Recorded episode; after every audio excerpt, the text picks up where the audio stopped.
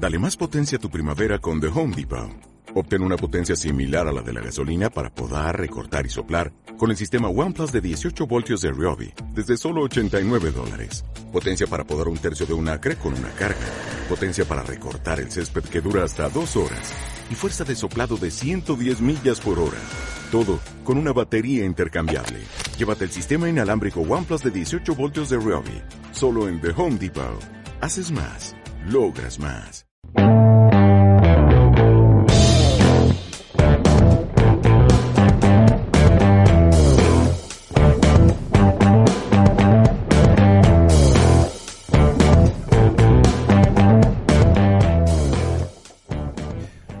Muy buenas noches, amigos eh, ambientados. Eh, esto es Cambiando de Tercio. Soy Miguel Iríbar. Este es el programa que va de abrir una cerveza y ponerse a hablar.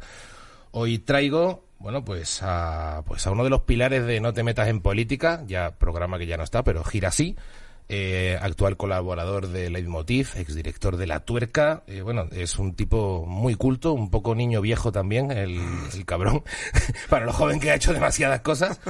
Eh, un tío con muchas inquietudes políticas y, y bueno, y un tío estupendo que tenía muchas ganas de traer. Facu Díaz, muy buenas. ¿Qué tal? ¿Cómo estás? ¿Qué tal? Estoy encantado eh, de estar aquí porque soy muy fan de este. Sé que, podcast. sé que te lo zampas. Sí, sí. tío, me gusta mucho y, y, bueno, lo hemos comentado un poquillo que cada vez escucho más, más podcasts y, y este es uno de los que me, ahí en la cama o relajado en casa. Está muy guay, la verdad. Sí, señor. Acércate bastante para que cambie de vez en cuando el plano Vale, mejor. Es, vale. lo, es lo único que tiene que ver A esto. mí me gusta ponerme así en modo radio. Me has pedido una estrella Galicia. Botellín. Bueno, te he traído botellín, me dijiste botellín o tercio. En realidad Sí. yo soy muy fan del botellín, ¿eh? Yo también, porque... mm, Bueno, un brindis vez- ya que no nos damos la mano por el puto coronavirus. eh, un poquito de... Vamos allá. Mm. Sabes que los compré por error Mm. eh, en el súper. Hago la compra a veces por internet, cuando hago compras así grandes, Claro. y no, no sabía que eran botellines. Y los compré y, y dije, bueno, tampoco pasa nada. Y les encontré mucha utilidad a la hora de cocinar. Cuando me pongo a cocinar, que últimamente estoy muy cocinillas, Es verdad, es que cocinar con un botellín... el botellín... Sí, eh, sí, luego sí. es una chorrada porque te acabas bebiendo 700, pero, pero es una medida muy práctica para tener ahí en casa, en la cocina, tal, y...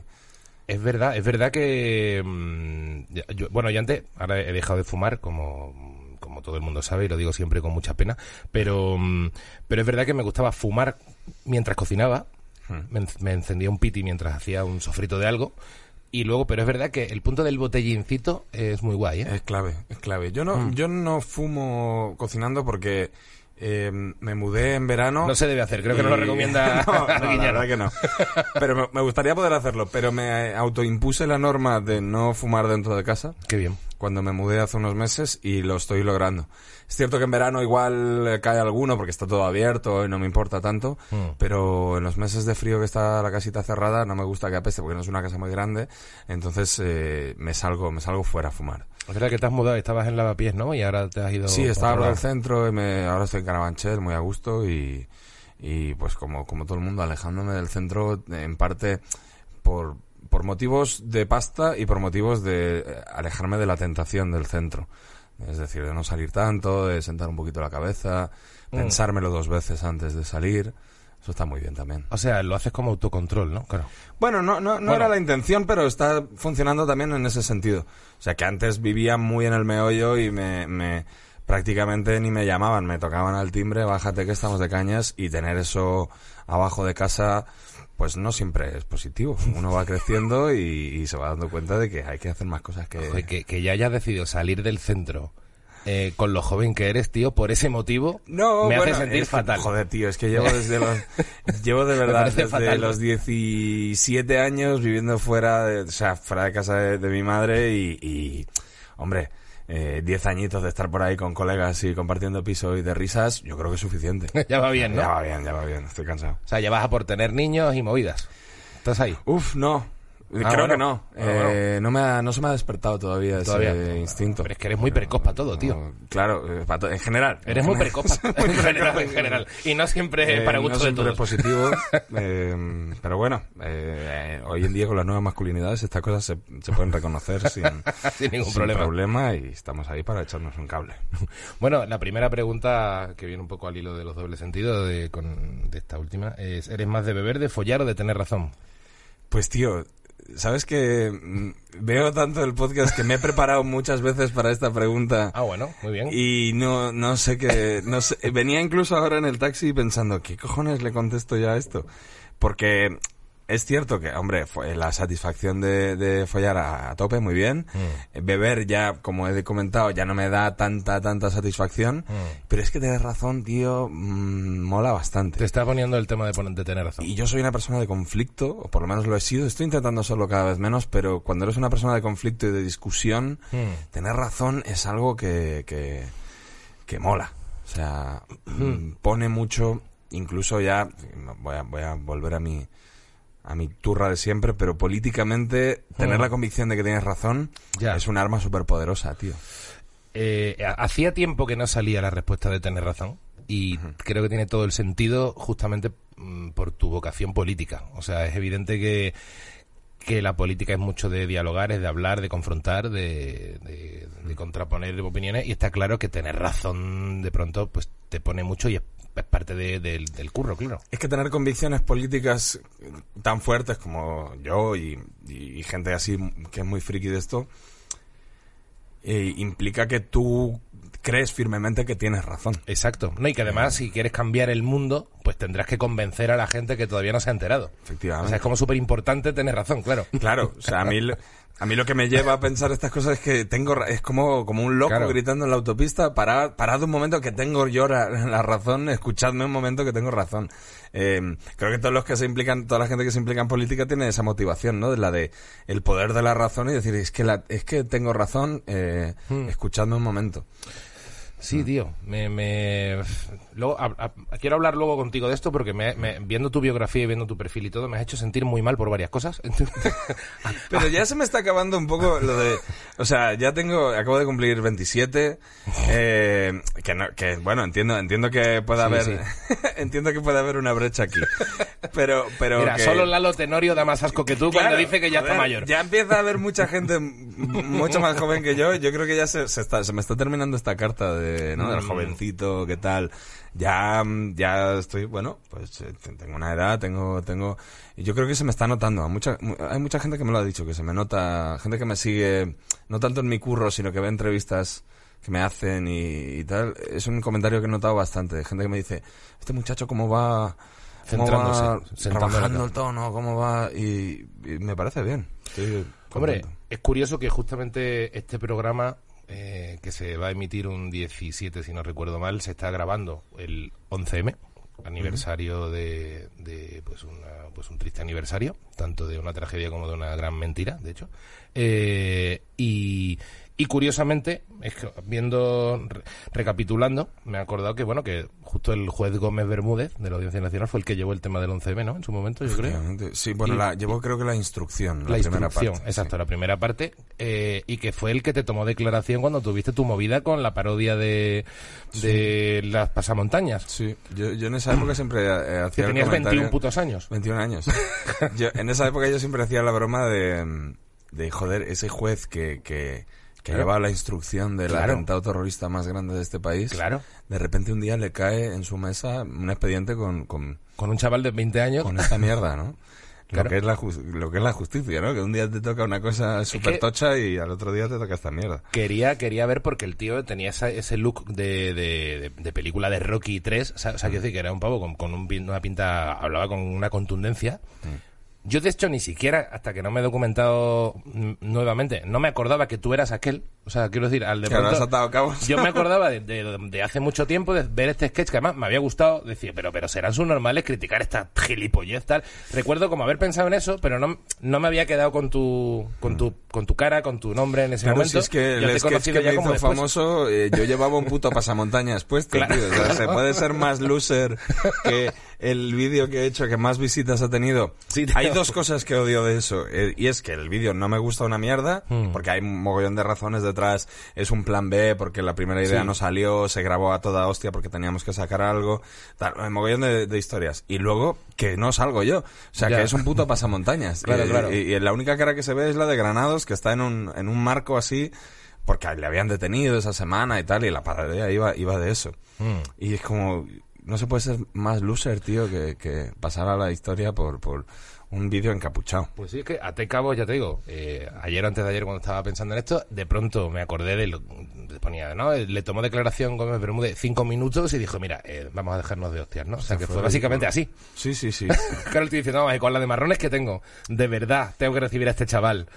es que fue un poco así. Los jueces no pueden, no pueden despachar las cosas, Claro. digamos, antes, tan, ¿no? tan sensibles, además, como una denuncia de unas víctimas del Claro. terrorismo. Pues yo con el paso del tiempo he ido entendiendo mejor la, Sí, claro. la movida, ¿no? Hombre, y es que bueno, que las sí. mínimas Hay que diligencias... escucharlo, sí, sí. Que venga el muchacho, que se explique, que... Está claro. está. De hecho, yo, a mí él me cortaba, tío, las, las respuestas, que a mí eso me ponía muy nervioso.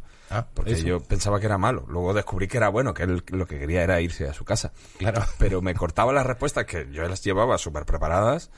Y, y el tío como, venga, va, ya, ya, como que, O sea, tú eras como no, en ningún momento cosa. tuve ninguna intención de tal, esto era Sí, una parodia claro, de... sí, ¿no? sí, es que mm, otra vez yo tenía Claro, la tú tenías un razón. abogado que Yo- te decía, a ver, tronco, dilo, dilo por aquí, no la cagues. Claro, no, no, en realidad, es que, es que tenía la razón. Es- Eh, no, es que volvemos a lo de antes, razón, que tenía la razón y por eso eh, tuve algunos momentos de nervios, pero no, no ese. El momento de declarar para mí fue súper, fue de, agradecí además que, que hubiera llegado ya el momento porque pasaron, pasó un mes, un mes y pico entre que me enteré y tuve que ir y dije, por fin llega este día en el que una persona mm, cuyo trabajo, a, la que se le paga por ser eh, imparcial, va a escuchar que, que esto se ha ido de madre. Claro. Y, y- y yo lo, sabía que lo iba a explicar bien y lo expliqué bien y fue, oigan, por favor, déjenme en paz. No, hombre, además que, que no es un tema como, yo que sé, un Baltonic de la vida, alguien que de pronto es como, mira, he dicho como de broma, vamos a matar guardias civiles, ¿sabes? Que, ni siquiera era eso. O sea, era, un- era un rollo de, era un, una especie de metáfora, de, Mm. de pues eso, de,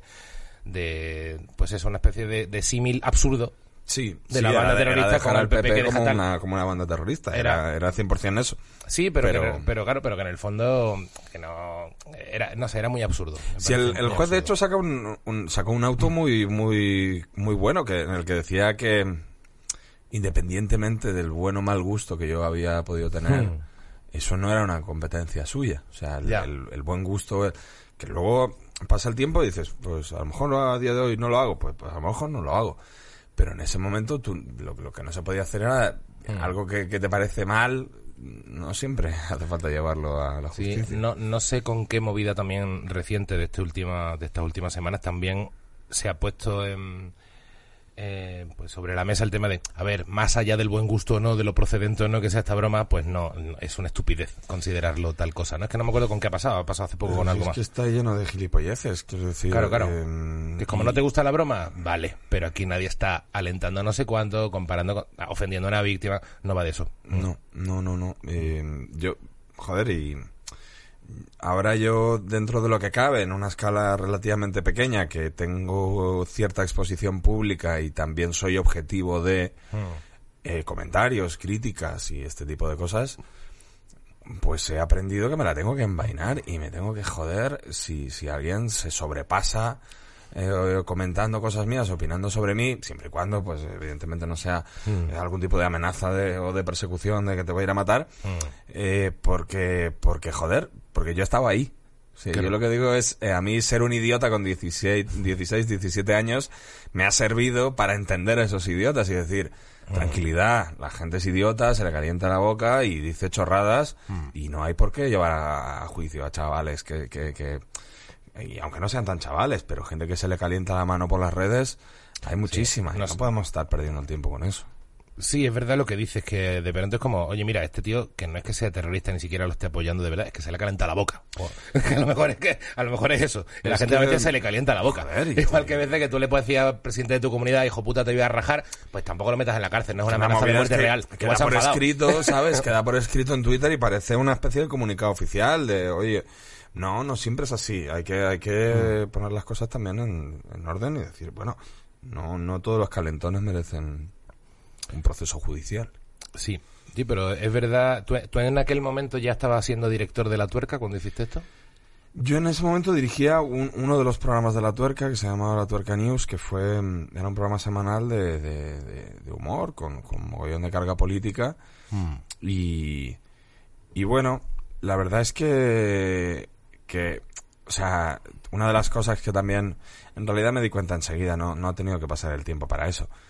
Eh, o sea, yo no pintaba mucho. En mi propio proceso judicial que me implicaba a mí, yo no pintaba mucho. Hmm. Era una época en la que empezaba Podemos ahí a, a meter mucha tralla y tal, Hmm. y cualquier cosa valía para, ¿no? para vincular a Podemos con Sí. cosas terribles. Hmm.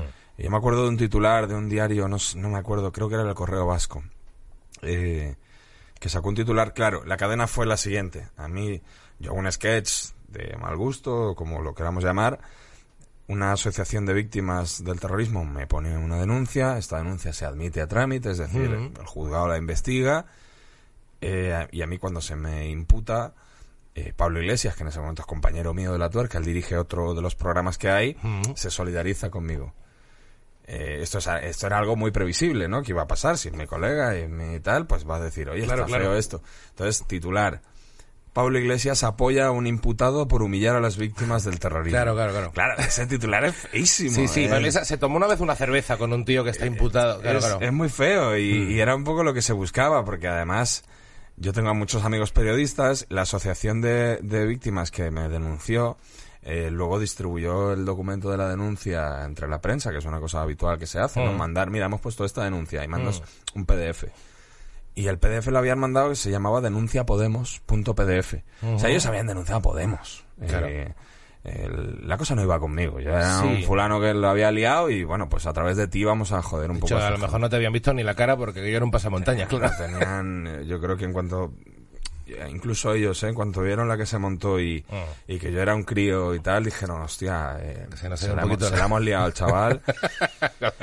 y oye, pelillos a la mar, ¿eh? Luego, luego claro. tuve la oportunidad de hablar eh, con, con el presidente de, la, de esa asociación y, y- y intercambiamos unos mensajes, tío, y quedó todo, todo Ah, bueno. bastante...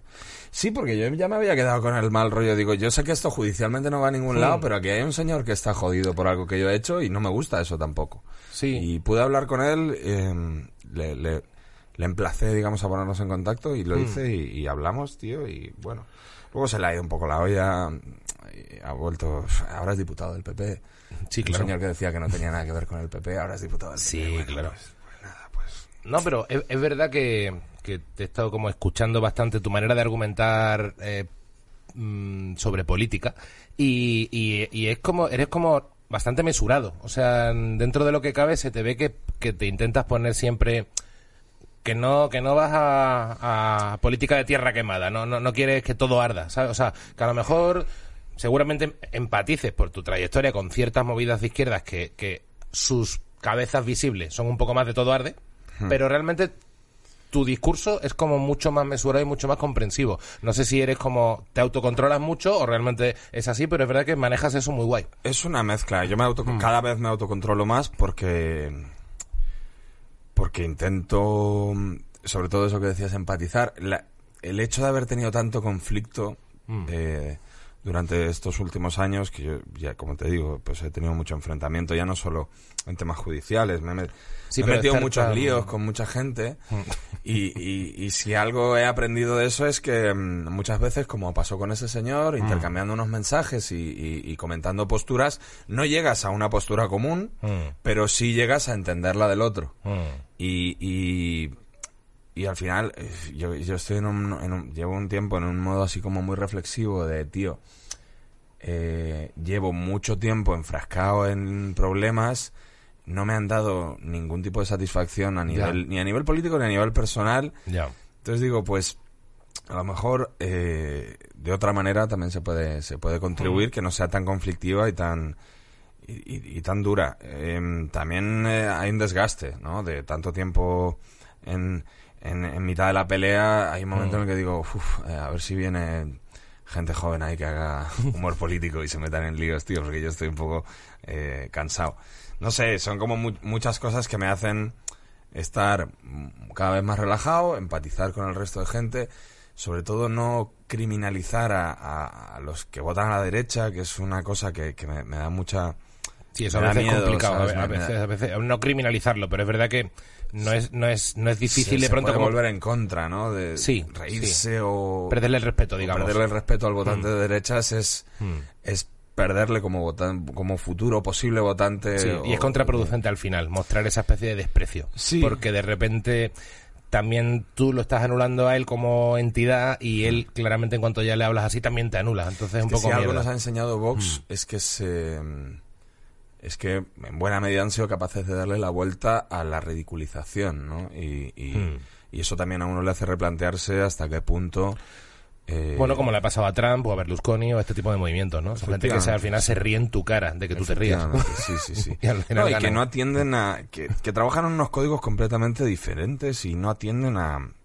No atienden a la misma realidad prácticamente. Yo lo que estoy intentando es descifrar a qué realidad responden ellos. Cuando, por ejemplo, ahora recientemente se está moviendo mucho un vídeo de, de una entrevista que hizo Abascal en, en, en una Sí. televisión venezolana con un periodista catalán. Sí, sí, sí, sí, sí, lo estuve viendo. Que, que está editado, pero a la vez no sé cuánto, pero bueno, sí.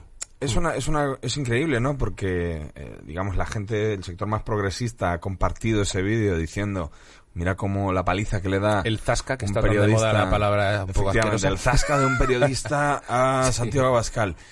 Pero ellos mismos están moviendo el mismo vídeo diciendo Abascal vapulea a un... Es Ya. cierto que hay versiones manipuladas del vídeo que también Sí, están usando creo que ellos. los dos han manipulado, Sí. pero me da la sensación de que la de, de que el tío mm, queda mejor. Es que no, no, no, lo no llego a ver entero. No sé, no ¿Tú sé. lo has visto entero? Es que es verdad no, que yo- entero no, entero no. Pero, pero, ¿sabes? Que, el, que hay... Ya hay dos realidades paralelas completamente Sí, sí, claro en las que la discusión no existe y simplemente es eh, mi, mi presidente lo ha petado y, y del otro lado estamos nosotros diciendo, pero bueno, pero, qué- pero ¿qué dices? Pero si es un inepto. Hombre, yo sí que es verdad que me, da la sensación de que mm, la, izquierda ha tenido un poco... tiene un cierto fallo a la hora de... que es el hueco que ha aprovechado Vox. O sea, hay un puntito, porque la gente dice, ¿cómo la gente pobre, la gente tan popular, vota Vox? Y creo que sí hay un punto, no sé si estás de acuerdo, ¿eh? porque en realidad... mm, mm, en realidad me alineo bastante más a la izquierda claramente que a cualquier otra cosa y, y de hecho me, podrán ver tweets cagándome en Vox de una forma muy despreciativa. Pero mm, entiendo que seguramente la, la manera en la que cierta izquierda cuyo rostro parece de persona muy privilegiada en el fondo, aunque sea muy de izquierda, de pronto minimiza de una forma tan brutal, a lo mejor el problema con los menores inmigrantes o con gitanos o con no sé cuánto, como que de repente dicen, a ver, sois todos unos racistas si estáis, con. Como estáis criminalizando a toda esta gente por no sé cuánto. Debe chocar con la gente que en un barrio a veces se ha criado con, con que su hija la han atracado los que al final siempre atracan. O sea, quiero decir que creo que hay, hay, un, hay un punto de decir, eh, creo que ni tienes que criminalizar ni, ni tienes que dejar a esa persona digamos, desprovista de alguien que le escuche, cuando esa persona No, a lo mejor no, casualmente le han robado siete veces a un gitano. ¿Cómo coño dices eso públicamente sin ser racista? ¿Sabes lo que te quiero decir? Ya. Dice, hay un puto problema social en el barrio, ¿cómo lo arreglamos? La cosa es que, mm, que su- sus, sus consignas son súper súper fáciles. O sea, son, Ah, eso por son muy masticables, ¿no? Y muchas veces las explicaciones a los problemas que ellos plantean son complejas. Y, Mm, y es difícil responder eh, ante... Es como... Es como un- una, había uno de los uno de los problemas fundamentales que teníamos en cuando teníamos la tuerca y, y empezaban a aparecer mogollón de noticias falsas sobre la actividad de la tuerca, la financiación de la tuerca y, y cada puto día había un titular de miles de euros de no sé dónde de tal Ya. y, y- y nos, nos dimos cuenta de que era francamente difícil desmentir mentiras Mm. porque ¿cómo pruebas que... O sea, si yo ahora mismo digo una mentira gravísima Ya. sobre ti, tú lo tienes muy difícil Sí, pero ha sonado, claro. para, claro, claro. para desmentir Claro, una cosa que de la que no hay nada. Ya. Entonces, su, yo creo que los eh, estos argumentos, digamos, y estas estas consignas que tiran eh, racistas, clasistas, xenófobas, eh, tienen una, una respuesta que se tiene que digerir con un poquito más de tiempo y que en, en el campo de batalla, por ejemplo, de Twitter o de Mm. la inmediatez de Internet o en un, incluso en un debate de televisión, Mm. son difíciles de, de- de gestionar.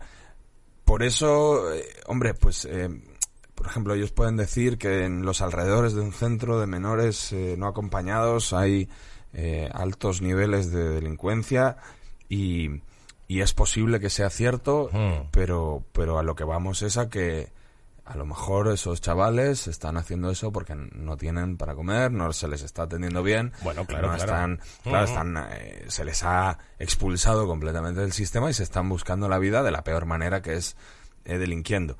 A la que tú has empezado a enumerar el segundo punto, el programa de televisión en el que estás discutiendo se ha ido a publicidad porque hay unos tiempos y tú tienes que explicar eso y la gente que está en casa lo quiere en dos frases Hmm. y ellos te dicen los menas roban y tú tienes clarísimo saber sabes de alguien a quien le ha robado Claro, un claro. chaval un migrante o, o- o- o algún chaval conflictivo del barrio y es muy difícil ponerte a explicar el origen de este problema de dónde Mm. viene todo esto por eso te digo que es es una batalla prácticamente perdida, porque además ni siquiera los datos les sirven. Porque cuando tú le tiras datos, dicen, claro, es que esto viene del país.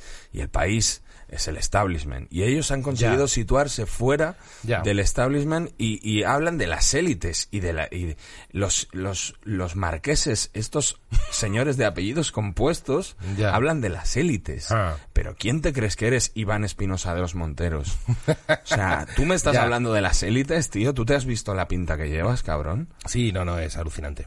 No, no, eh, eso, eso es alucinante. Sí, lo que creo es que han pillado el nicho de- del popular, que creo que la izquierda podría estar un poco más espabilada a lo mejor para, para decir, hostia, coño, hay un problema de delincuencia aquí, vamos a atajarlo porque efectivamente los atracos aumentan y es probable que se deba a una presencia X. Vamos a mejorarlo.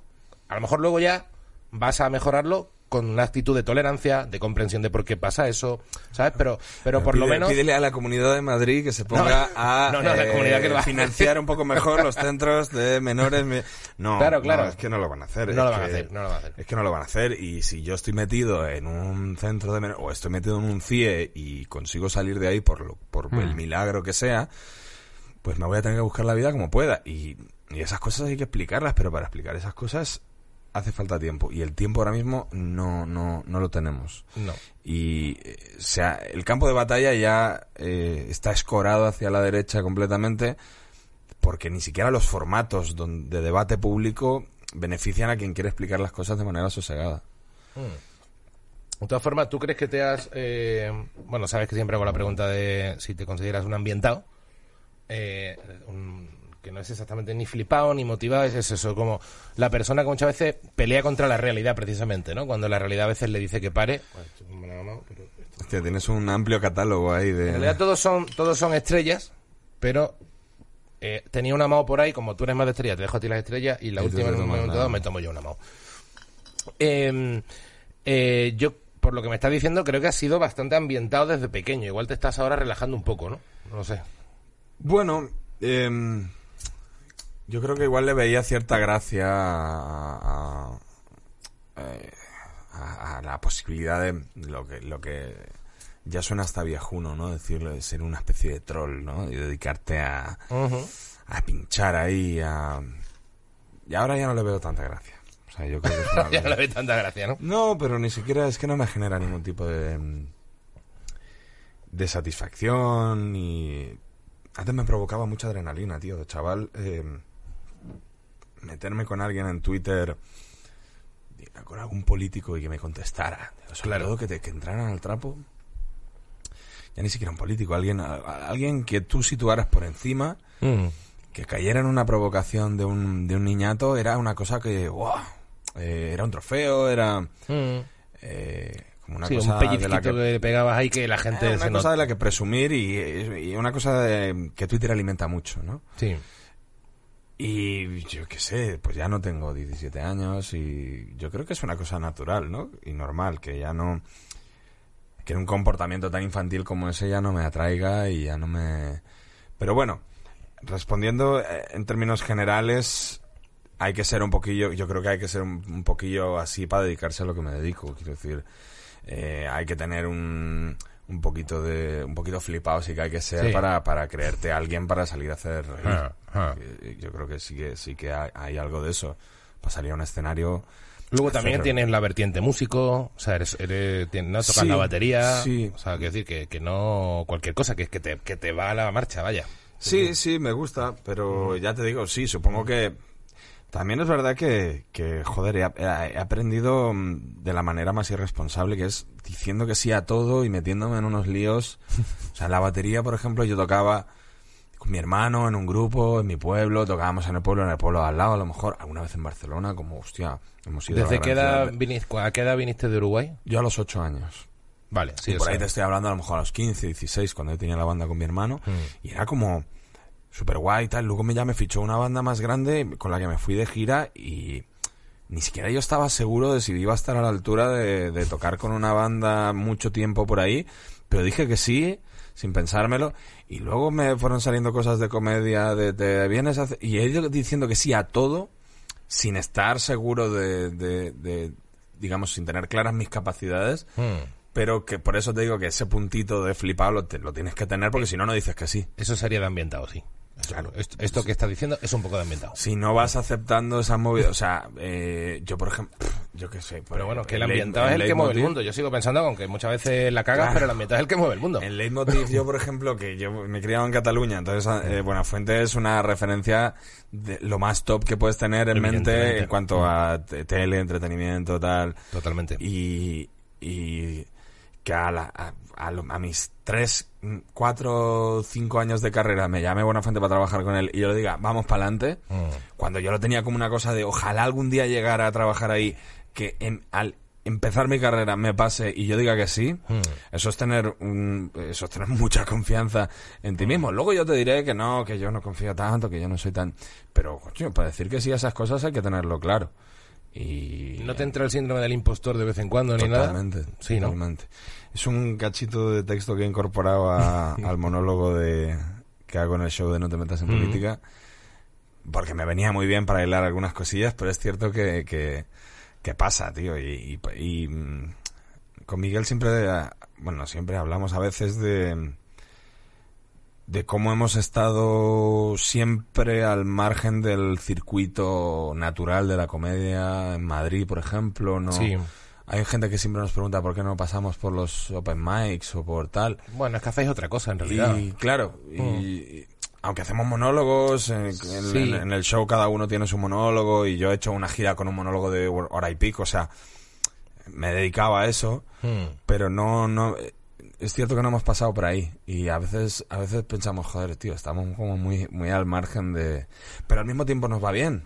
Quiero decir Hombre, que, va muy bien, claro. que va no, muchísimo mejor que a la como, media, claro. pues a, a lo mejor no, no, Y tu monólogo, o sea, claro, tú obviamente haces la gira de No te metas en política con Maldonado, tal, pero cuando, cuando tú haces gira tuya de monólogo tuyo, ¿qué, cómo, ¿cómo es? Es que no, no, no lo he Pues ido hice- nunca, no lo hice sé. Una, hice una gira No es con un stand-up, show, sí, es un show de stand-up 100% hora y media de... proyecciones, fotos, no no, muchas. la verdad que no, nada. Joder, pues tengo ganas de ver tu stand-up, tío. No lo, no lo hago ya. lo- hice, hice un año y... Te ambientaste y, un año y dijiste, sí, bueno, pero bueno. porque hubo un momento en que decidí, cuando terminaron todas estas movidas judiciales, que yo he tenido oficialmente tres, tres causas abiertas. Mm.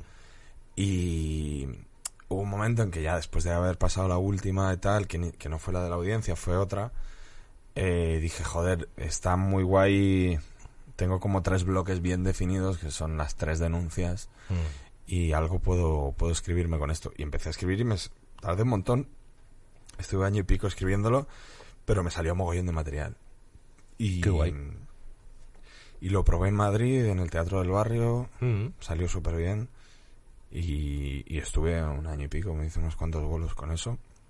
Era explicar fundamentalmente las cosas que no había explicado en cámara nunca, porque sí que yo había intentado proteger muchas de las informaciones, sobre todo en entrevistas y tal, porque había temas delicados, había había uno concretamente que era muy gracioso, que ya yo creo que ya lo he explicado alguna vez ya públicamente, que era lo que te decía del sketch del pasamontañas. Sí. Ese sketch fue un plan B, porque Mm. el primero consideramos que podía dar problemas. La primera idea, no queremos meternos en problemas, así que vamos a hacer el de claro, yo, yo en el show decía, yo escribo el primer sketch que era como de un etarra jubilado que iba a darle de comer a las palomas y se quejaba de que no había cotizado y no tenía pensión. Claro.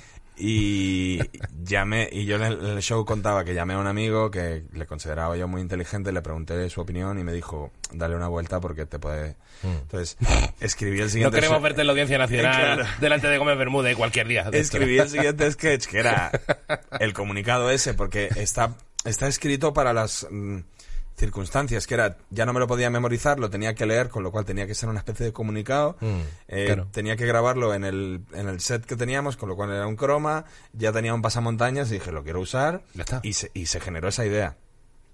Volví a llamar al mismo colega y le dije, oye, ¿te parece esto mejor? Y me dijo, sí, sí, eso está Sí, sí, bien. muy bien. Y ese colega era Pablo Iglesias. ¿En serio? ¡Qué crack!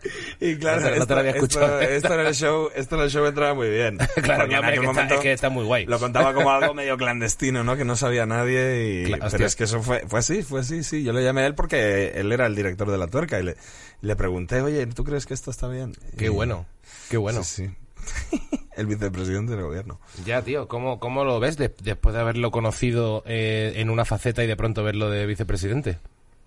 No me, no me acostumbro, tío. No, no, es raro, ¿no? es raro, ¿no? No me acostumbro. Eso que ya hace... Ya casi no hablamos, tío, pero... No hablamos casi nada. Claro, se pierde el antes, contacto, ya- me imagino, ¿no? de- Sí, de- con sí, estas cosas, ¿no? Bastante, bastante. Mm. Em, bueno, pero ya desde... Yo creo que desde que tuvo los chiquillos, que ya como que desapareció bastante de, Mm. de lo que no eran obligaciones más, Ya. más estrictas. Pero no sé, tío. ¿Te puedes creer que estoy poco al tanto? O sea, llevo mucho tiempo que me informo lo mínimo para pasar el día. No veo tertulias, no veo intervenciones de nadie. Ostras, Me esto me sorprende, mira, esto me sorprende. Pero porque he estado mucho tiempo haciéndolo a diario, muchas horas. He estado dedicándole muchas horas Mm. a ver, o sea, yo me ponía, si había una sesión de control al gobierno en el Congreso, yo me iba a YouTube y me ponía un directo de algún periódico que lo estuviera retransmitiendo y me Sí. lo veía. Y eso me ha vuelto loco, Mm. completamente.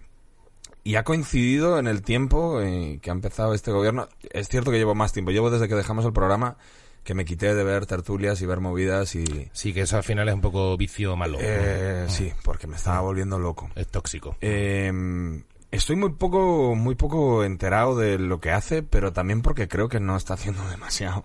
Quiero decir, el Sí, gobierno es tan grande que se diluye mucho lo que hace cada uno porque mm, Mm. no, o sea, concretamente no sé qué ha hecho Pablo Iglesias como Ya. vicepresidente. Mm, No, no sé ni cuáles son sus funciones.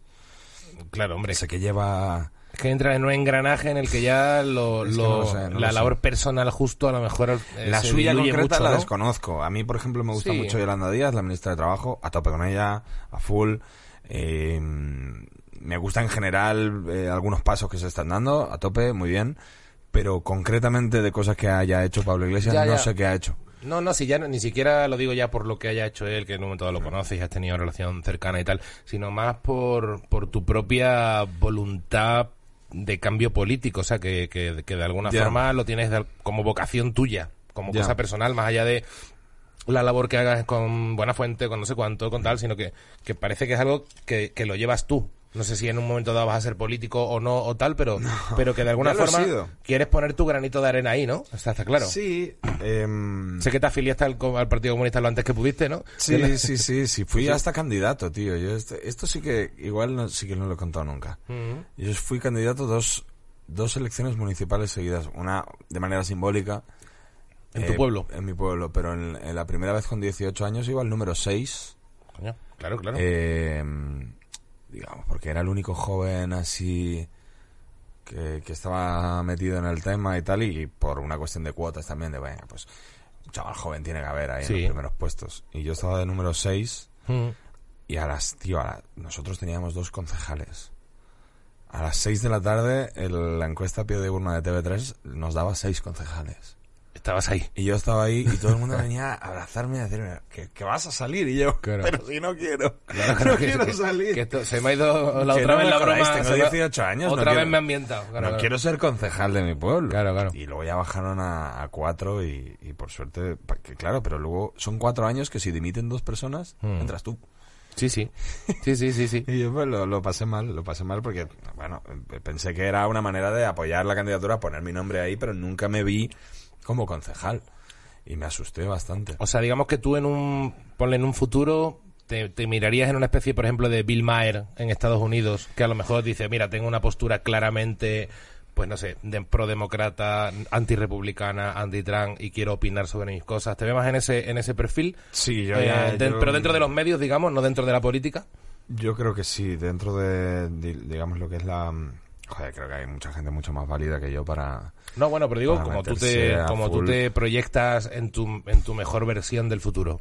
Es que mi, vers- mi mejor versión del futuro es eh, no acabar en, en- en la locura y en la indigencia. O Bueno, sea, vale. eso, eh, eso está muy guay. Eso es lo que por lo que yo voy a pelear. Eso es un Eh, detalle, sí. No acabar en, Vamos a pelear por no cagarme encima, para empezar. no ¿no? acabar gritándole a los coches en la, en la M40. Esa es un poco mi, mi idea. No, realmente eh, ya, yo creo que ya ni siquiera van a existir ese tipo de figuras porque el- los medios de comunicación ya ni siquiera ni siquiera van a quiero decir estamos eh, creo que este es un buen ejemplo de que los medios de comunicación están cambiando a una velocidad estrepitosa y ya no creo que no vamos a tener dentro de 20 o 30 años estos nombres clásicos de referentes, ¿no? Eh, omnipresentes en los medios, sino que va a estar todo mucho más diluido y, y cada uno, bueno, pues no, no, no, no van a existir grandes nombres de opinadores políticos eh, como hasta ahora con tanta presencia en los medios, sino que los medios se van a multiplicar, la manera de consumir la información se va a, va a cambiar de una manera también bastante rápida y no, no, no creo que digamos que existan ya esas, esas figuras en el futuro. No, es que no tengo ni puta idea de dónde voy. Mm, bueno, está bien eso, en cierto modo. Pero que es verdad que eres, que, es que eres muy joven, claro. Es que el... eh, Es que la movida es que me queda mucho por delante. es que te queda un montón por delante para aterra. bien y para mal. Eso para, siempre me, para bien y eso para siempre mal. me ha dado miedo que, que, que me queda mucho por delante y eso, un pánico que a veces me entra. De, guau, Bueno, pero no puedes estar mejor posicionado, digamos. O sea, está claro que, que vas bien, te- como, como la gente que tienes alrededor se da cuenta, te vas centrando.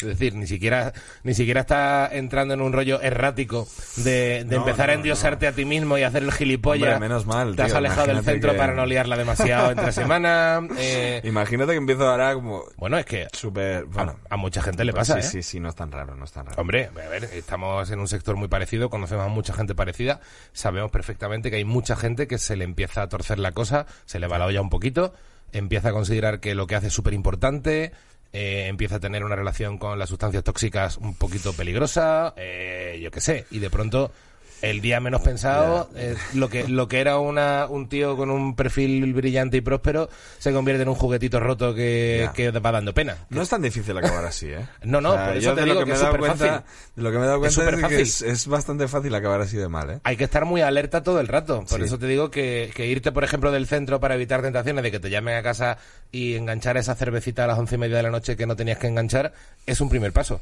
Sí, sí, eh, vamos, eh, completamente. No Claro. sé, yo creo que, mm, eh, bueno, cuando dejamos No te metas en política di- dijimos en su día que que volveríamos a trabajar juntos con algo, Miguel y yo y tal, y ya estamos en ello, estamos, siempre decimos lo mismo, estamos dándole vueltas, pero bueno, estamos Mm. en ello. Sí. Y yo creo que... mm, Ya en enero decías esto en el sentido de la birra también, es verdad. Sí, sí. Y todavía no está concretado. ¿no? Desde, desde septiembre llevo Bueno, pero es que tampoco falta trabajo a ninguno de los dos. O sea, tampoco... No, no, no, pero sí que tenemos el gusanillo de, de hacer algo, ¿no? Hmm. Y yo lo, lo, lo que siempre pienso de cara al futuro es que si conseguimos ahora dar con un, con un formato que, que a la gente le guste y que podamos tener cuanto más control sobre ese mismo proyecto Hmm. el, el máximo posible, eso mezclado con la pata de, de trabajar en, en la tele, que, Ya. Que es una ventana de puta madre, que Hmm. además está, yo alguna vez lo he dicho, yo creo que estoy en el único programa en el que me apetece estar Sí. y en el que puedo hacer lo mío. Y luego la tercera pata fundamental, que es la que hemos descubierto más, digamos, de manera más reciente, que es la de hacer espectáculos eh, girando por ahí. Hmm. Que es la hostia, ¿eh? Llenar, Eh, llenar un aforos de mil y pico personas es muy la hostia, ¿eh? Eso es muy la hostia. Si esto se mantuviera, Hmm. Eh, Con un trasfondo además político, o sea, es, como difícil. muy la hostia, ¿eh? Sí, sí, la verdad es que es... eh, Pocas veces somos conscientes de, de la... Eso es muy, muy mm, extraordinario. O sea, no es nada fácil, ¿eh? Mm. Yo con vamos, eh, por eso te digo que a veces me da vértigo porque eh, a- poca- pocas veces lo verbalizo, pero para mí trabajar en el Leitmotiv era una cosa que yo tenía como objetivo. A los 37, ¿no? a claro, mucho más adelante. Ya, ya, ya. Y ahora me veo prácticamente sin objetivos. Y es como, hostia, estoy de puta madre, voy a mantener esto todo lo que pueda porque es lo que me gusta hacer y, y yo me conformo 100% con esto. O sea, si puedo hacer bolos, me encanta hacer bolos, me encanta salir por ahí, me encanta además todo lo que, lle- lo que conlleva Hmm. viajar con amigos, Hmm. comer, eh, actuar, salir por ahí luego. Hmm. em, volver a casa reventado, dormir 14 horas porque he estado todo el Sí. de por ahí. Me, eh, me encanta toda la que liturgia es muy que guay, hay alrededor de. Mm. de ese rollo. No hacerlo muy a saco. Ya este año, por No, ejemplo, estamos claro. un poco más relajaditos con, con los findes. eh, pero luego hacer algo en la tele que le guste a la gente, que mm, en un programa guay, con medios en el que pides, me puedes montar aquí un circo y te montan un circo y te Mm. traen la hostia de cosas. Y luego tener tu cosita con tu colega con el que empezaste Sí. y hacer algo. Eso, eso es un combo súper guay que, que si durara mucho tiempo yo sería muy feliz. No, pero mira los Pantomima, por ejemplo, ¿no? O sea, Alberto y Robert, que son también colegas, al final eh, son gente que, que disfruta mucho, llevan bastante tiempo, tampoco quieras que no, no, no es que se quemen, pero evidentemente va teniendo una continuidad, pero al final están haciendo gira por España, llenando con su historia, y es una cosa que da mucha vida, y como dice también Vaquero, los bolos son imprimir tu propio dinero. O sea, que te hacen no depender de nadie, Ya, y es- si, si tienes efectivamente la, la pata de audiovisual resuelta, porque al final un programa como Leitmotiv o incluso una resistencia, objetivamente en el canal no te lo ve tanta gente, pero luego en internet es lo que te da una, una visibilidad que te llena los teatros. Y eso Sí. es lo que te da luego tu vida. Claro. Sí, es, es una es una combinación muy muy Ujú. muy guay. Em, también tengo un mono que te cagas de, de, de hacer un, Un programa, ¿no? Un programa. O Claro. sea, Claro. a Miguel le ha costado más reconocerlo, pero también, también está en esas. O sea, estamos ya con ganitas de, de- de hacer algo. Claro. Y además, nos hace mucha gracia porque es normal que la gente especule, y la gente ha especulado muchísimo con nosotros, Mm. porque digamos, la tendencia natural es pensar que si abandonamos el proyecto que nos vio nacer es porque ha llegado la sexta y, Ya. y es que no ha llegado nadie. O sea, claro, no- tampoco, no- tampoco ha sido la cosa no tan no ha llegado nadie, no. De- decía mucha gente, ah, lo que hace el dinero, habéis dejado, no te metas en política por, por dinero. Digo, pero si eh, estoy ganando menos, he dejado un trabajo. Claro, he Es dejado que un trabajo. y no he cogido otro. Claro, claro. o sea, he ganado no- comodidad, pero no dinero. Claro, he ganado que ahora en tres semanas me toco los cojones bastante, pero, claro. pero he, per- he perdido uno de mis trabajos y, Mm. y no lo he sustituido por nada. Eh, que es que no, no, no, no ha habido, no hubo ninguna historia detrás más que dijimos vamos a dejar morir esto bien porque estamos cansados de hacerlo. Mm. Vamos a hacer otra cosa. Está. Bueno, y también tenéis, tenéis el colchón de tiempo bien pagado y bien y bien y bien hecho Y que para, de- una vez para que lo poder tenemos, pensar en algo. claro, o para sea, una vez que tenemos tiempo y es y no tenemos la necesidad de decir qué hacemos ya en septiembre porque hay que trabajar, Claro. eh, pues tío, vamos a darnos tiempo para pensar algo chulo. Es que en realidad está perfecto. Es también esa tranquilidad la que luego a veces te hace que ese sábado que ibas a quedar para, para darte prisa, pues no te das tanta caña. Bueno, eh, a ver, que me apetece estar con mi chica, me apetece lo que sea, ¿no? Sí, sí, sí, esto también, esto también pasa. Pero hay, hay una cosa que te decía antes que me daba un poco de rabia de mm, al, al confrontar tu realidad con, con la que ya va teniendo uno ya más pureta. eh, con el tema eh, va relacionado sobre todo con la política, pero que es la em, porque mm, me identifico con la con la gente que de pronto empieza a tener menos motivación, sobre todo política, pues la verdad es que laboral y con la comedia me encanta, pero el tema político, por ejemplo, es verdad que lo que uno lo va lo va perdiendo, vas perdiendo como la como la rabia que en un momento dado tienes cuando eres más joven de que todo está mal y lo quieres arreglar. ¿Sabes? Llega un momento en que la experiencia te, te, te, te vienes un poco abajo, pero no ya porque te vuelvas menos agresivo ni eh, potencialmente, sino simplemente porque claudicas en el sentido de decir, hostia, la gente es muy subnormal, eh, no sé si, si esta causa merece algo que, que no, que no se puede arreglar. Y te empieza a dar como un bajón que te acaba convirtiendo esa rabia en cierta pasividad. Creo que es algo sí. que pasa con la edad, que, que tienes todavía 27 años, que aunque seas muy precoz, evidentemente conoces a mucha gente mayor, has visto ese proceso, te habrás dicho a ti mismo mil veces que a ti nunca te pasa, o lo que, o lo que fuera, seguramente tienes partes de una motivación política muy superior a la que he podido tener yo con 20 años, pero, pero, pero al confrontarlo me, me he rayado un poco. He dicho, joder, he, abandonado ideales que tenía en su momento y este cabrón No, me lo... yo, yo, que- yo pienso que estoy en ese proceso, ¿eh? Pienso que el hecho de haber dejado de seguir tanto la política y de haber dejado Claro, de... es que cuando me has dicho eso me has recordado. Mm, Creo que eso forma parte de ese mismo proceso, ¿eh? De, de, mm, Perder la rabia, ¿no? de, de perder la energía que te dan los 20 años. O sea, Hmm. de perder el... Y de tener, empezar a tener otro tipo de preocupaciones y de decir, bueno, pues ahora pues que... Pues eh, tienes una pareja y te dedicas más tiempo a eso también porque y te mola pues eh, irte de viaje con tu chica y, claro, claro. Y no pensar en nada, y desconectar. claro porque la Claro. vida también son otras cosas y Irte a comer por ahí algo rico y desconectar Hostia, del mundo. tío, yo eh, me está perdiendo eso, me estoy... me- o sea, eh, en mi puta vida me hubiera imaginado yo que me, me, me iban a regalar... Hace poco fue mi cumpleaños y me regalaron cosas de la cocina, tío. Me, mis amigos se están dando cuenta de que me está gustando mucho cocinar y me regalan libros de cocina, eh, utensilios de cocina. Qué guay. Y digo, ¿en qué me estoy convirtiendo? en un señor mayor que está en su casa cocinando. Ey, ey. Pero me flipa, tío, y estoy súper feliz eh, dedicando mi tiempo entre semana a... Eh, el- eh, lo hablaba con, con Andreu hace poco, digo, Andreu, me estoy haciendo mayor, tío, porque estoy... eh, me he visto a mí mismo eh, cocinando por la noche para el día siguiente. Ahí está. Eso ya es Eso es una brecha, tío, mm, brutal. eh, de decir, voy a preparar esto a las 11 de la noche para Sí, sí. mañana, o... Hoy le hablaba también con otra compañera de vestuario de, de- de, mm, descongelar. Eh, yo, yo ahora estoy congelando mucho, que es una cosa que mi madre me, ha- me ha- Descongelar es un tema, ¿eh? Descongelar para otro día. O Ya, sea, ya, ya, empezar ya. a planificar la semana en unos términos en los que yo, joder, hace hasta hace dos años, yo cuando tenía hambre bajaba a Claro, comprar claro. algo para comer. Buah. Ahora descongelo cosas que tengo en el congelador para dentro de un par de días hacerlas. Eh, pues yo estoy muy feliz con esto, tío. Y, y, y si me- yo me tirara todo el día viendo al rojo vivo y pensando cosas para tuitear ingeniosas sobre Tony Cantó, Ah. pues se te va una cantidad de tiempo en eso que...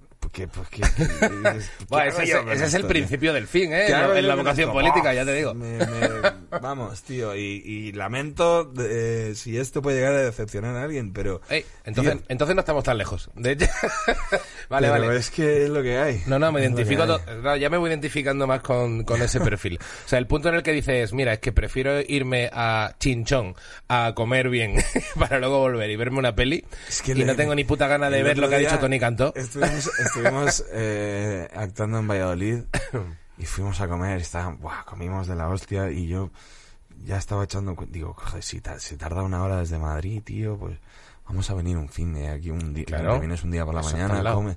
Ese tipo de planes, ¿no? Eso, pero irte eso- a comer a Valladolid. pero eso es una ejemplo. maravilla. En vez, de planificar Segovia, Segovia está al lado. Claro, 25 minutos. en vez de planificar findes de buah, destrucción y tal, y drogas. No, ¿por qué no vamos a Segovia a comer un día? Claro. Se come de puta madre y tal. Sí. Yo qué sé, pues me está dando por ahí ya. Igual corrijo, pero, pero por ahora soy feliz así. No, está guay. Eh, bueno, mira, ya ahí, ahí vamos, vamos entrando mejor. Me- había, había, o sea, vamos, o sea, te vas humanizando. O sea, no, no, no, es que es verdad que ha habido un punto en el que me he empezado a absorber un poco de información sobre ti y la primera conclusión que saqué fue, este tío es un político. O sea, dije, este tío es un político. Pero claro, no, has sido un político, pero te estás quitando esa parte un poco. En el fondo.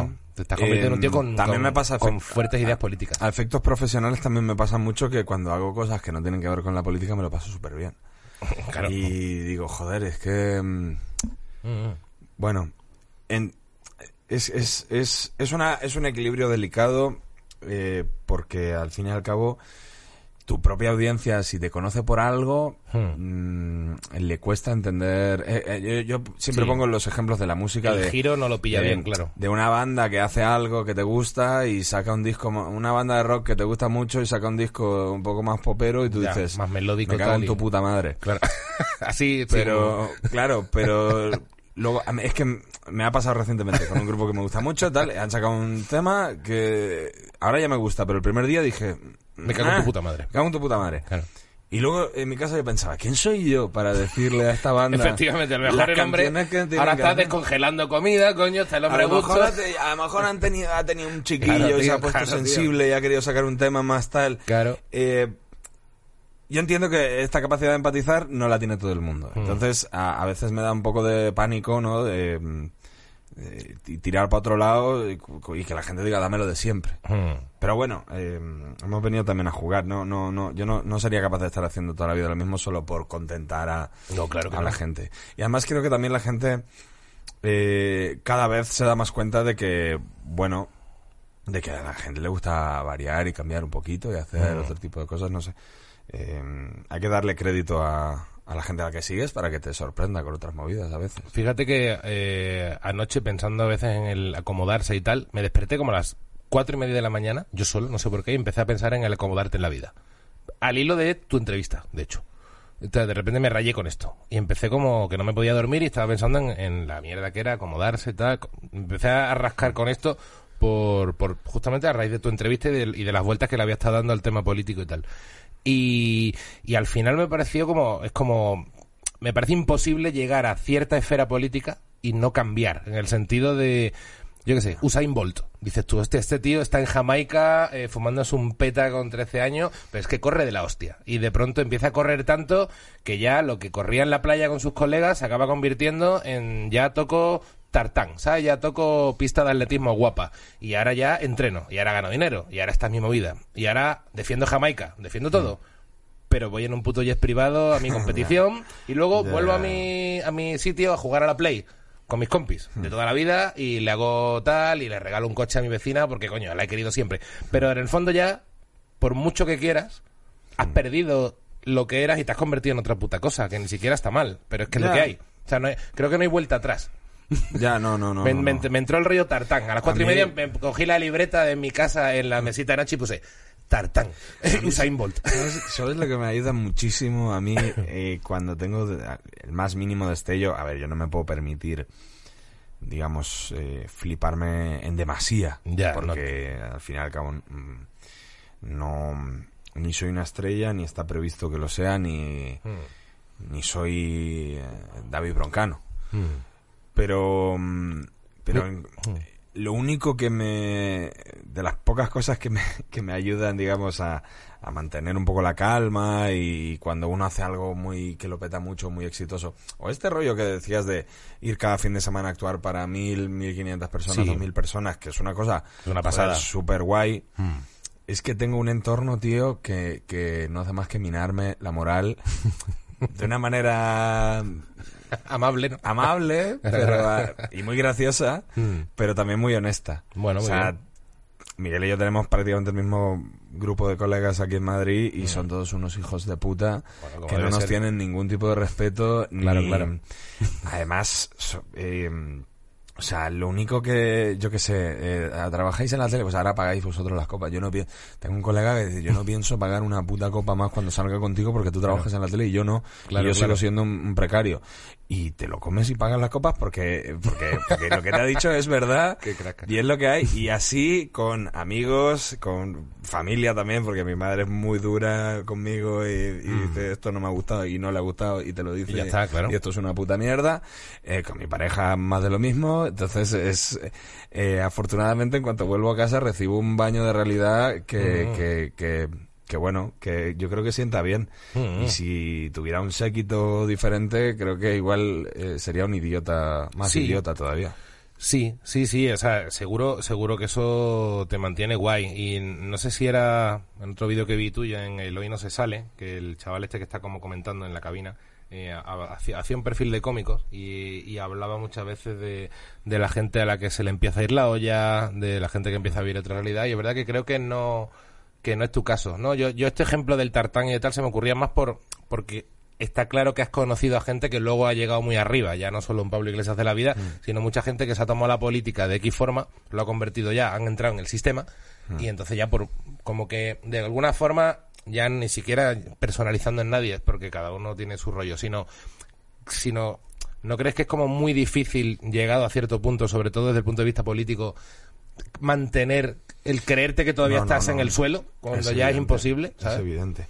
Yo, no sé, es que no sabría... Mm, poner un ejemplo práctico puede, puede hacerme meter la pata, pero yo creo que es, es, es, es una cosa comprensible. O sea, yo puedo llegar a entender que en cuanto alcanzas ciertas... ya Incluso en cuestiones que la gente puede hasta desconocer, como por ejemplo puede ser la seguridad. Mm. Es decir, yo, el otro día estuve viendo una, una, de las cosas que vi que me causó mucha... Porque yo quería ver la imagen de Iglesias o de Garzón o de esta gente en, Hmm. en coche oficial. Claro. Porque no lo había visto en la tele todavía y lo busqué en Google a ver si veía Claro, alguna imagen porque tienes derecho a eso ver- cuando ya eres quería ver y esa tal, imagen, claro. ¿no? Y, Claro. la, quería, la quería ver a ver qué, qué me, qué sensación. Y encontré unas fotos de Iglesias que la típica foto de ministro, claro, es que es un puto vicepresidente. Efectivamente. Y le una escolta abriéndole la puerta del coche. Claro. Y luego en, en Twitter veía como mucha gente diciendo, míralo, que ya le abren la puerta del coche y tal. Y luego pregunté a gente que, que sé que sabe del tema. Dije, oye, ¿cómo, ¿cómo va el tema este, tío, de los coches y de las escoltas? Tiene que ser una locura. Y me contó un amigo que, que, que por ejemplo, lo de que te abran la puerta es, es obligatorio. Claro, O sea, claro, es que no son- no puedes- son protocolos no puedes, de seguridad. claro, son- claro. Y luego lo de tener poli en tu casa también es, te lo imponen, ¿no? Es Como que, que te lo- la policía es la que te dice, oye, tengo que... porque eres tal. Claro. Coño, pues e- esas cosas eh, que tú no has decidido Hmm. ya te, de alguna manera, te están Te- te rompe todo. situando en un lugar extrañísimo. Claro. Por mucho que lleve Iglesias o Garzón lleven años ya en política, Ujú. no habían estado a este nivel nunca. Claro. Y tienen que estar ahora mismo viviendo una una, puta peli constantemente, ¿no? De ir con un séquito de coches negros Claro, y claro. la policía escoltándote. Que ya aunque sea solo por eso, Ya flipas. ya tienes que estar flipando y tienes que estar eh, en Hmm. otra en otro mundo completamente, ¿no? Y, y es como, joder, vaya vaya movida, ¿cómo no van a perder? O sea, lo, lo raro es que no se te vaya la puta olla. Claro, claro, es eso, que puedes mantener perfectamente unos ideales, intentar Sí, luchar sí, por ellos, pero que está claro que ya se te ha cambiado la vida. Ya no eres la misma persona.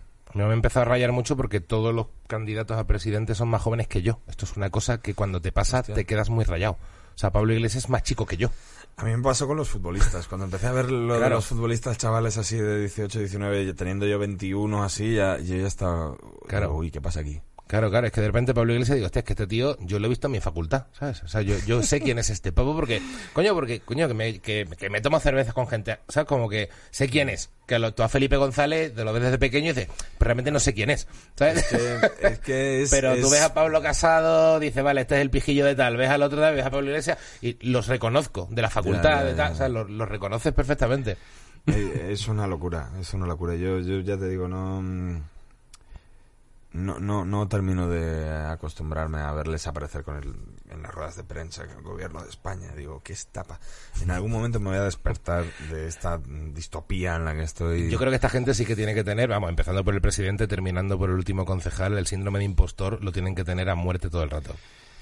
Hasta que se les pase. No sé yo, ¿eh? No sé yo. yo, creo no, que, yo creo que un tipo como Iglesias, igual él sí que se veía en esta... Ya. Él yo creo que se ha estado preparando. Eh, joder, es un tío con una actitud de... Sí, la y actitud con era un esa, ego y con una- un rollo que yo creo que él sí que se veía. Sí, sí, sí, seguro que sí. Eh, Hay gente a la que se, yo que sé, Manuel Castells, el de universidades, este señor sí que se le nota mucho más que Ya. está perdidísimo. Claro, claro. Que está, eh, a mí me gustó mucho el día de, el día que- el de la mítica foto que sale con la, Sí. la cartera levantada y tal. Mm.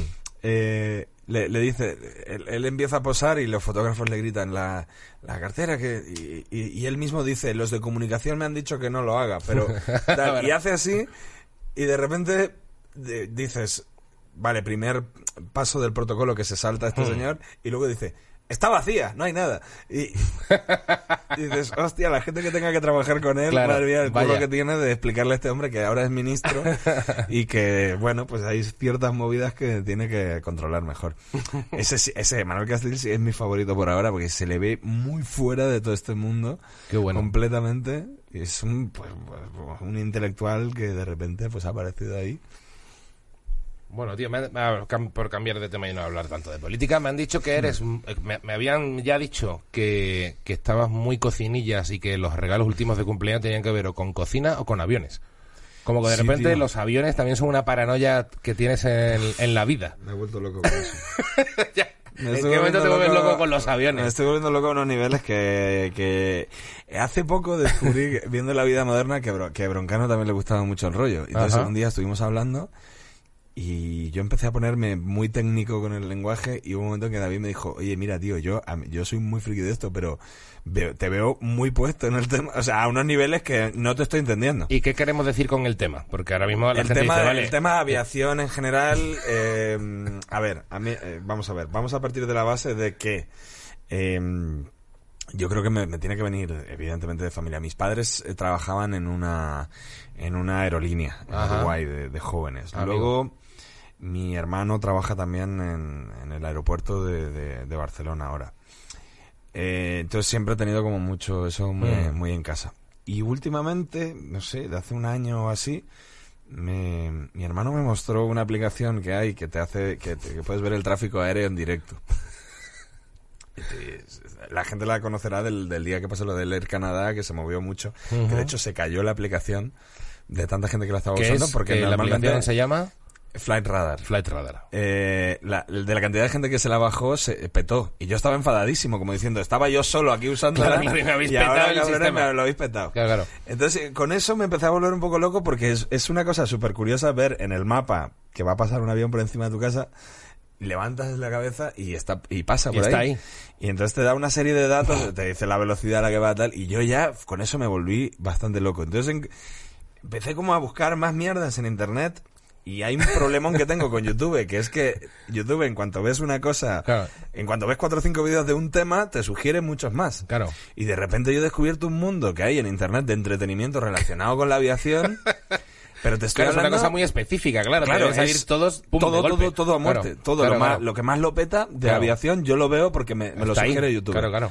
Pero te estoy hablando de un tipo que se va a, a Heathrow en, en Londres, en el- Ujú. al aeropuerto, se pone en un lateral eh, que hay por ahí, en una, una especie de colina, planta una cámara eh, y hace un streamings de 4 o 5 horas por las tardes. despegues. de despegues y aterrizajes. En, eh, y él mismo lo va comentando, a veces se pone delante de la cámara y saluda. y Este tal. le ha quedado bien. Este, claro, este... Aquí ha habido un poquito de problema, el viento ha jugado una mala Este pasada. Sí, sí, sí, pero rollos así, modelos de aviones, tal, Ah, movidas.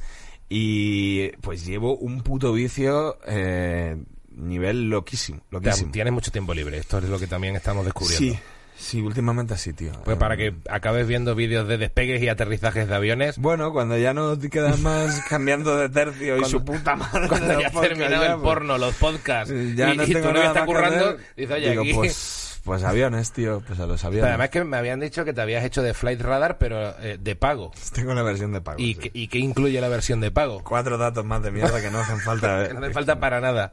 No, no, no, no hacen falta en absoluto para Y- nada. pero luego tiene, por ejemplo, mi, mi padre es militar de aviación, eh, no, no es piloto, pero, ahora y- quiero conocer. pero me he criado con revistas de aeronáutica eh, desde pequeño, como que lo que veía en casa, y además estaba, me imagino que con aviones que serían setenteros, ochenteros, teníamos el, el Harrier, el Mirage, el Phantom, como aviones de combate que eran muy la hostia cuando yo tenía 7, 8 años, y mi padre tenía revistas de aeronáutica y me, me flipaba mucho el rollo.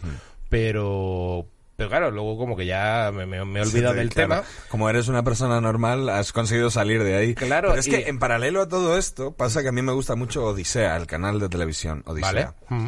Y Odisea parece ser que en el último año el 80% de la programación de Odisea son aviones. Mm.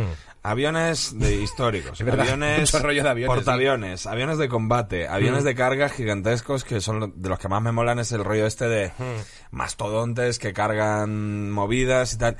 Pues eh, claro, si quito YouTube, pongo la tele y tengo eso otra vez, Eh, pues no un- paro. Claro, es Y tengo un nivel de conocimiento realmente eh, preocupante ahora mismo, de modelos de avión, Qué de guay. novedades, de los aviones nuevos que están saliendo, de los que van a salir, de tal. Eh, no sé, me, hobby de loco, de... mm, Qué guay.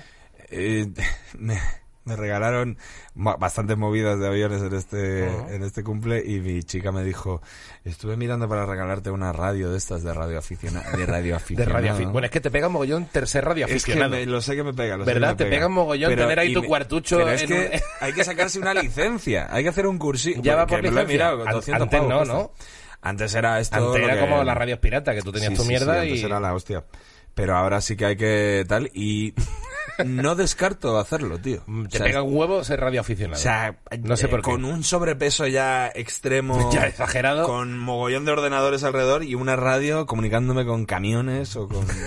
Sí, tío. No, de hecho, de hecho, me hace gracia porque mm, me han dicho que haces una de las actividades menos comunistas del mundo, que es verte el desfile de- del 12 de octubre. Sí, tío. Me- No hay nada menos rojo que irte a fliparlo con el desfile del 12 de Sí, octubre. sí. em, este año... Igual ya se ha chivado em, ya alguien que no tenía que chivarse, ¿no? Este año da un paso más, que es llamar a un amigo que, que, que, que tiene una terraza guay en el centro Hostia. y decirle, oye, ¿me, me puedo acercar eh, esa mañana y tal? Claro, y me, claro. me preparó además el desayuno el- eh, y, y estuvimos ahí por la mañana viendo la patrulla Águila pasar, tío, y todo el desfile aéreo de... Además, lo fui contando en Instagram como que tengo la contradicción, ¿no? De que es un día que a mí no me gusta celebrar, pero al mismo Claro. tiempo Eh, flipas. flipa esta mierda. Claro, es que Sí, sí. Lo, lo que recuerdo mucho de, de la época cuando era pequeño y, y mi padre nos llevaba, a mi hermano y a mí, a ver eh, desfiles y, y como exhibiciones de, de aviones, es lo impresionante que es un avión eh, pasando de cerca. O sea, te ves un... boom, o sea, el... Más allá, claro, es que yo realmente creo que llevo casi 20 años en Madrid, nunca me he ido a ver el desfile del 12 de octubre porque paso de las aglomeraciones. Pero como iba a estas cosas que eran como de militares, como que eran cuatro gatos, de pronto veías un Mirage 3, un, un Phantom, que te enterabas que vez. venía, que salía de Barcelona el Phantom eh, hace 10 minutos o 15 y de pronto aparecía un, un bicharraco haciendo un ruido. Y es verdad que impresiona un montón. Me gusta mucho. Hay un. Hay, Uf, es que me voy a poner ahora. Ponte, ponte. Hay uno, hay uno que me gusta mucho particularmente, que es el Airbus Beluga. Le Ujú. llaman Beluga porque tiene, parece, parece Forma una- de- Es un avión de carga de estos que se abren por delante y que utiliza Airbus para transportar sus propios alas de otros modelos de aviones y tal. Y Airbus tiene una planta en Toulouse y otra en Getafe en la que ese avión hace al día como mínimo un trayecto eh, de un lado a otro.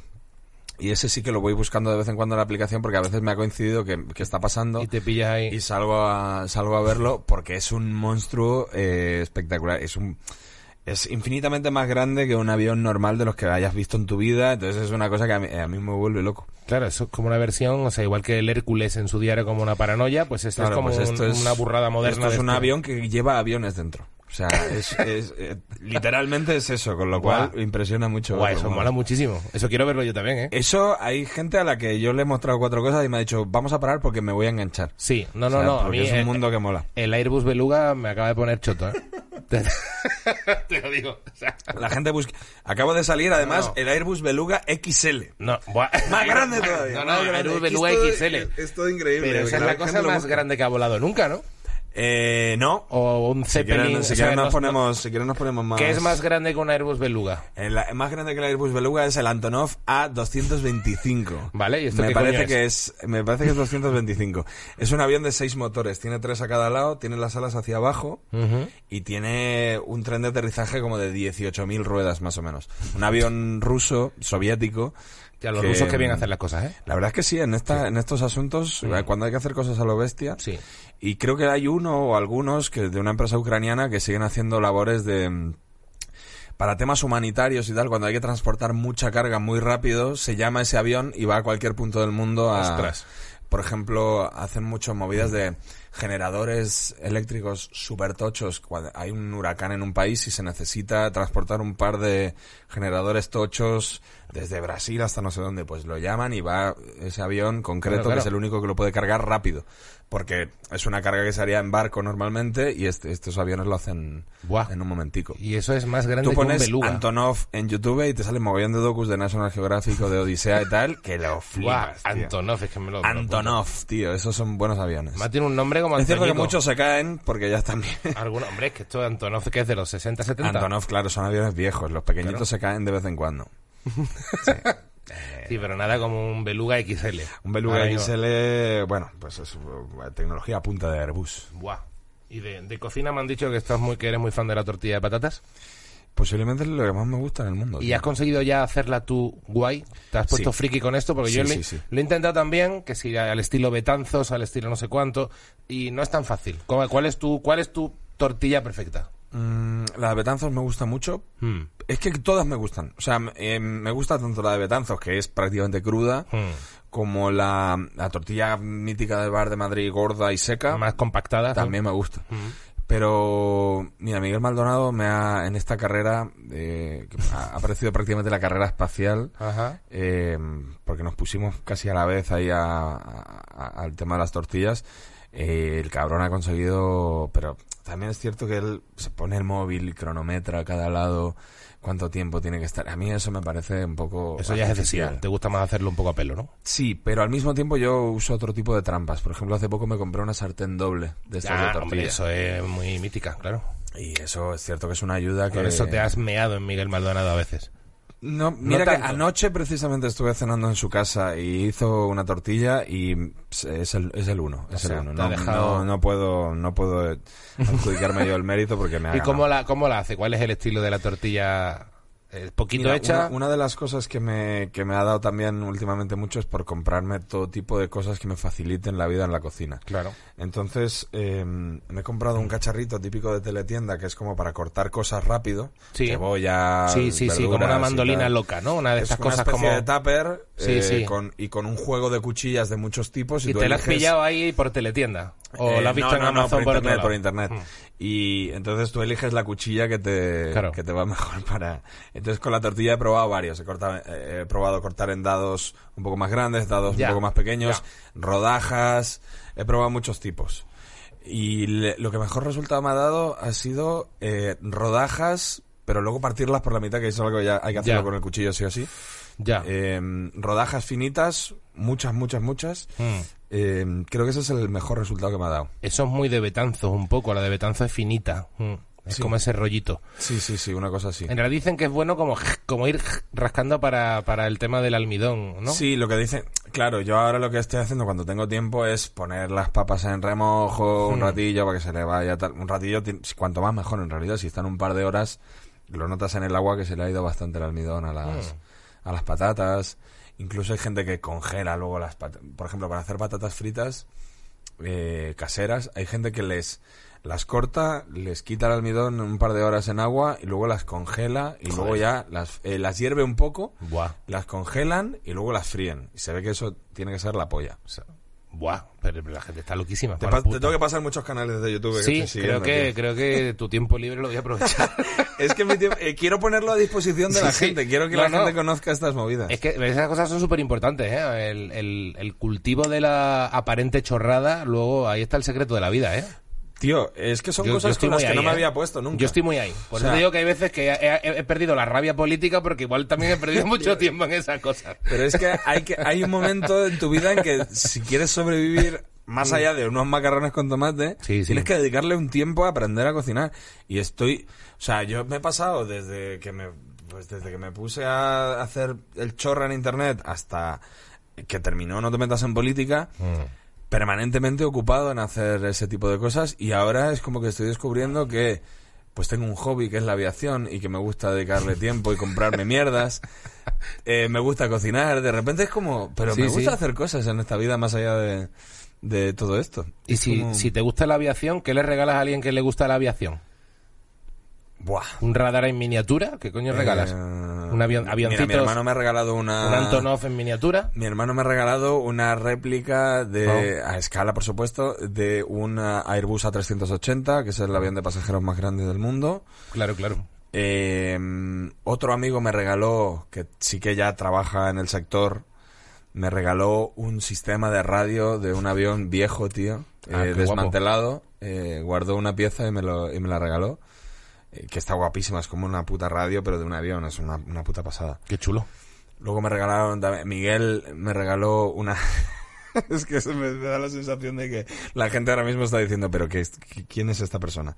No. Eh, hay una pieza que, que es, es como una tira así roja, con, con un... Con un, es un pin de seguridad se llama. Ajá. Es una pieza ro- como una banderola roja, así, que pone Remove Before Flight, que es la última pieza que se le quita ah, desde tierra, el operario de tierra, la última pieza que le quita el tren de aterrizaje antes de que el avión se pueda ir. Ajá. Entonces es una pieza que le tiene que mostrar al piloto desde abajo, como decirle, ver, ahora sí.